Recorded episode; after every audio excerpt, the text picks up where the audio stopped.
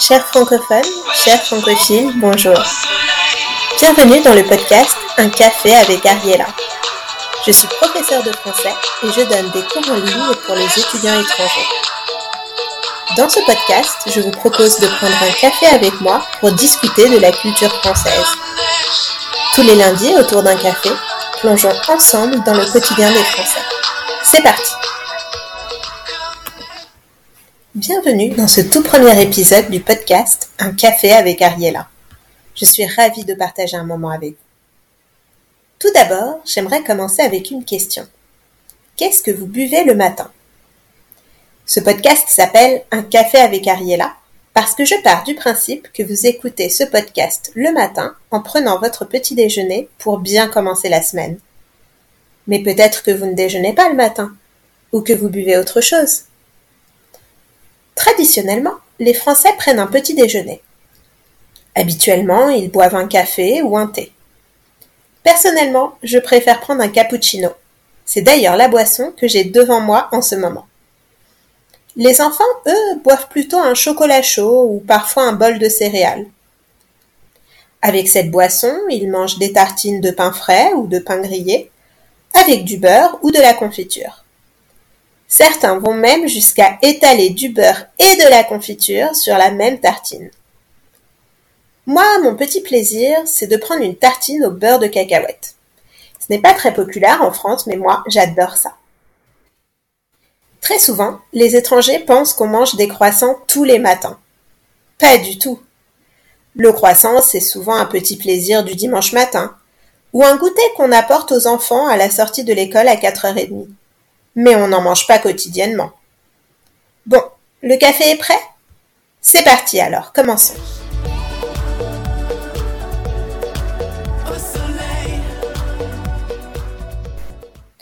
Aujourd'hui, on est le 31 octobre 2022. Alors pour certains, c'est la fête d'Halloween.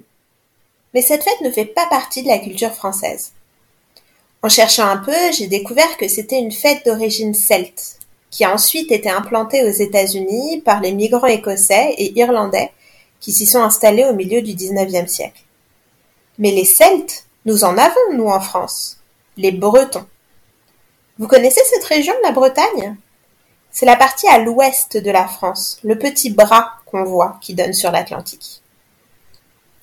Alors oui, Halloween est une fête américaine, mais les Français, qui en général aiment la culture américaine, ont décidé d'importer cette fête chez nous. Ce n'est pas populaire comme aux États-Unis, évidemment. C'est plutôt une fête pour les enfants. Ils vont se déguiser et parfois sonner chez leurs voisins pour demander des bonbons.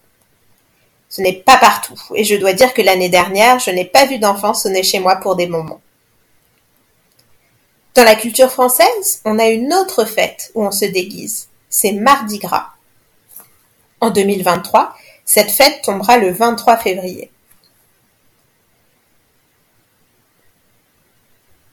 Mardi Gras marque la fin du carnaval, où on retrouve de nombreux défilés costumés. Pourquoi dit-on Mardi Gras? Eh bien déjà parce que c'est toujours un mardi, veille du mercredi décembre, qui, pour les catholiques, est le début du carême. Le carême, c'est une période où les catholiques ne mangent pas de viande et mangent léger. Donc le Mardi Gras, c'est une grande fête avant la période un peu difficile du carême. Pourquoi gras? Eh bien parce qu'on peut se faire plaisir et manger gras avant la période du carême où on mange très peu.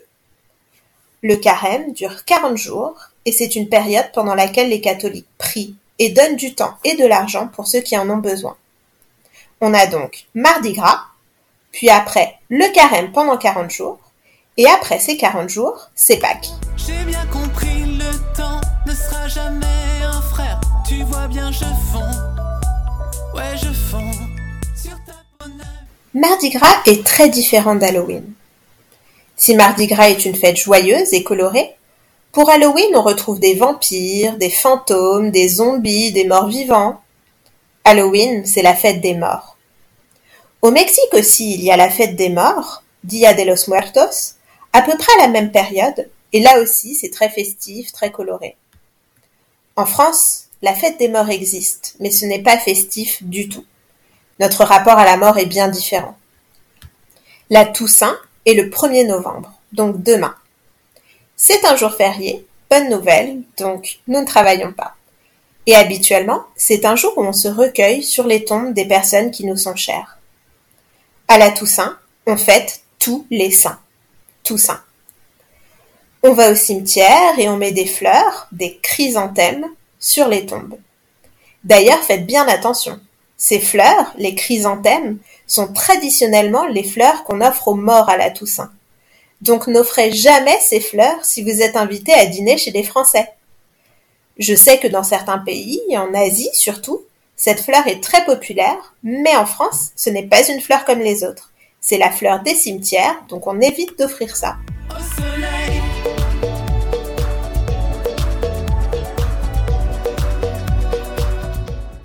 Hier, dimanche 30 octobre, il s'est passé quelque chose d'important, et pourtant, peut-être que vous ne vous en êtes même pas rendu compte. Hier, on est passé à l'heure d'hiver.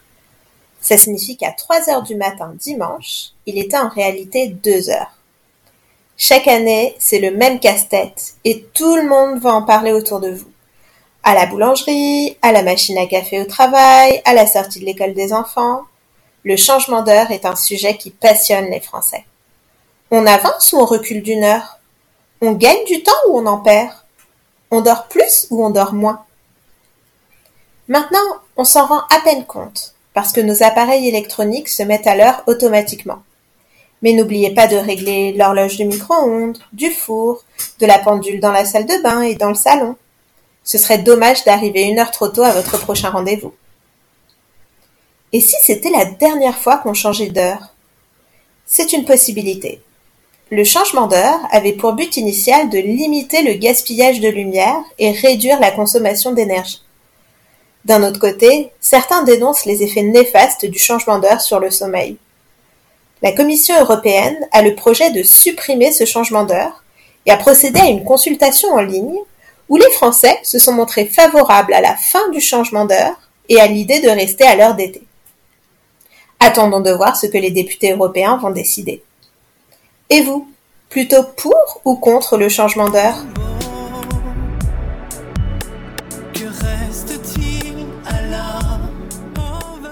La bonne nouvelle, c'est que quelle que soit l'heure, quel que soit le jour, vous pouvez écouter ce podcast quand vous voulez, où vous voulez, et surtout autant de fois que vous voulez.